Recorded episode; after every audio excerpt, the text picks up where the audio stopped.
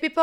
Hoje é 18 de abril, dia que se comemora a literatura infantil aqui no Brasil. E essa data foi escolhida por ser o aniversário de ninguém mais, ninguém menos do que Monteiro Lobato. É interessante a gente pensar nisso porque essa data surgiu no Brasil em 2002.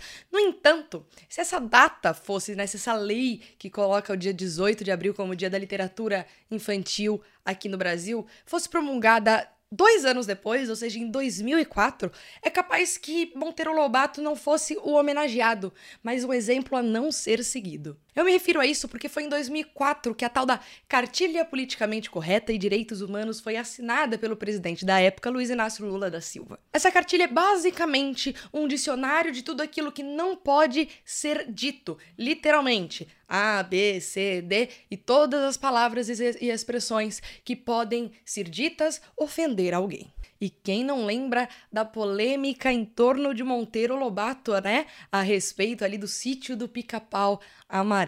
E é justamente isso que dá origem ao título do livro que está ao meu lado, A Condenação de Emília, o politicamente correto na literatura infantil. Esse livro é muito bacana e é por isso que eu estou vindo aqui falar um pouquinho com vocês. Aqui eu vou dar uma leve pincelada só para levantar os argumentos e escritos desenvolvidos inicialmente com o trabalho de conclusão de, de curso, que enfim se originou neste maravilhoso livro. E aqui do meu outro lado, é claro que não poderia faltar Perrault, né? Que é um dos primeiros, se não o primeiro a escrever tal as histórias uh, que eram contadas antigamente de boca a boca, né? Os contos de fadas e etc e tal.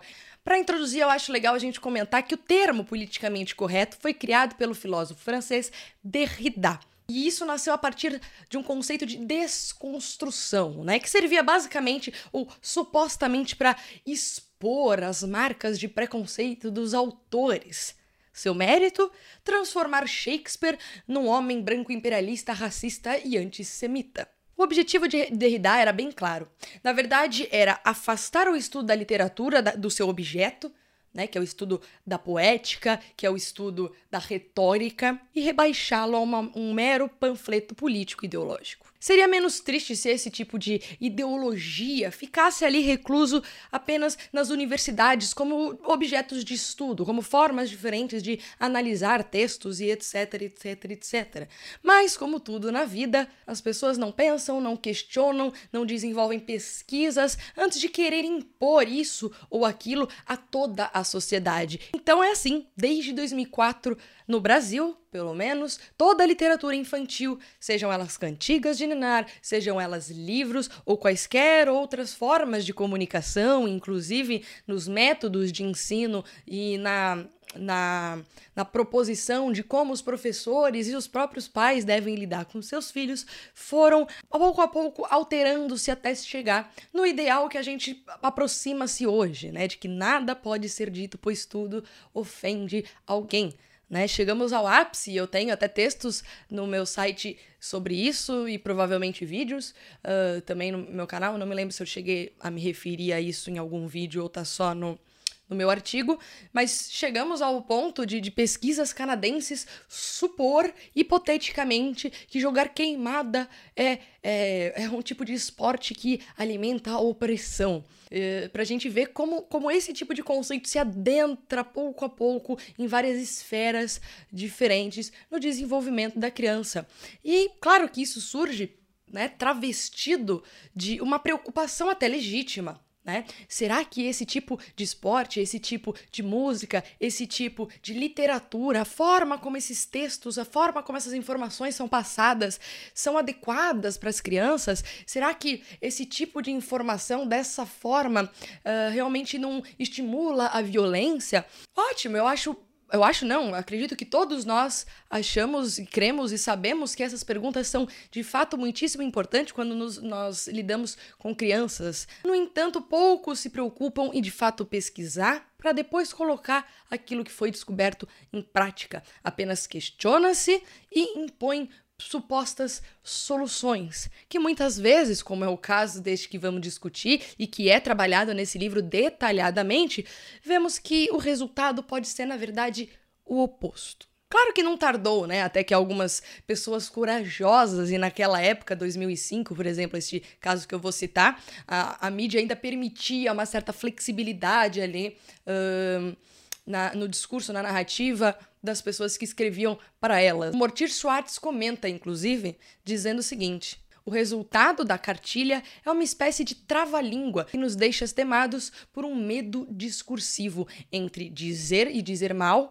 parece melhor omitir. O ponto crucial quando a gente fala do politicamente correto dentro da literatura infantil é que a argumentação dessas pessoas, a partir da, das perguntas feitas, é que o homem nasce bom, mas a sociedade o corrompe. Rousseau. A conclusão parece óbvia. Nós precisamos proteger as nossas crianças de que qualquer influência que possa de alguma forma interferir neste homem bom por natureza para se transformar num ser corrompido pela sociedade precisa ser podado. Nós não podemos dar acesso às crianças às informações sobre o mal, sobre a maldade humana, sobre uh, o feio, nós não podemos comentar a, a, a, existência de maus sentimentos, da dor, da perda, do amor, de sofrer por amor e etc, etc, etc. Temos que privar as nossas crianças para que elas possam se tornar homens e mulheres formados,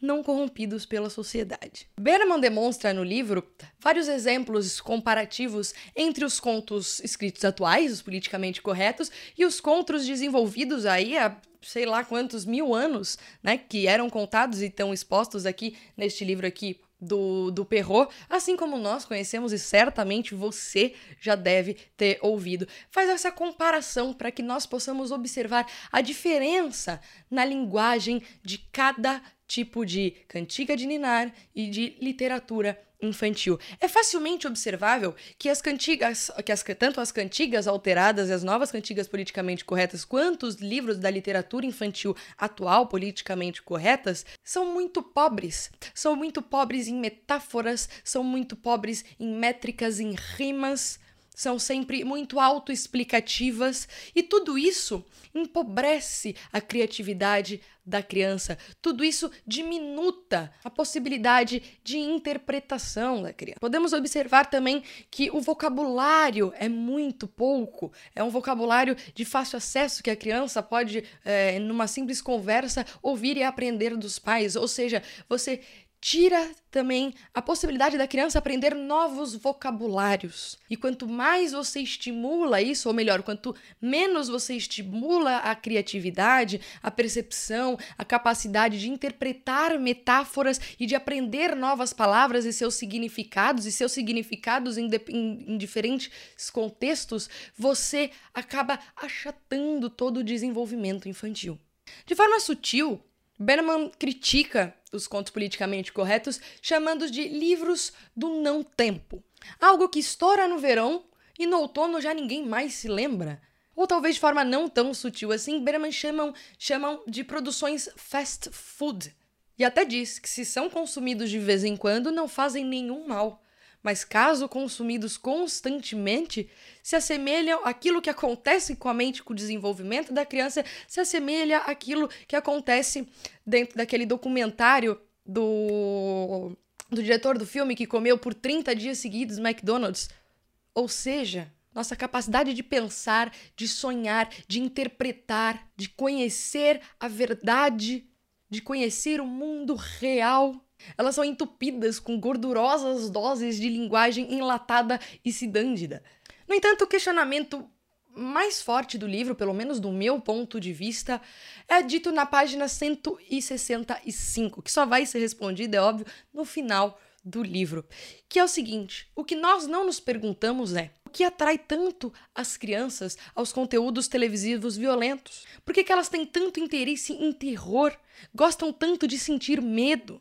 Porque as crianças gostam de histórias com personagens maléficos e grandes aventuras conflituosas. Fato é crianças sentem. Elas veem o mundo assim como nós vemos o mundo. Elas escutam o jornal, elas observam a rua pela janela da casa ou pela janela do quarto, elas vivenciam conflitos com os pais dentro de casa, sendo elas objetos desses conflitos, ou observando os irmãos, observando os pais. Elas têm conflitos na escola, elas têm conflitos com os professores, elas sentem medo, elas sentem dor. As crianças experimentam desejos que nem nós podemos imaginar a menos quando são expressos, mas aqueles que são expressos não são os únicos. Tudo isso é a vida real. E é justamente da vida real que esta horda de obras politicamente corretas tentam afastar a criança. No entanto, não é possível afastar um ser humano de sua própria natureza, e quando eu me refiro à nat própria natureza, eu não estou me referindo à natureza russoniana ou, por exemplo, à natureza do Hobbes.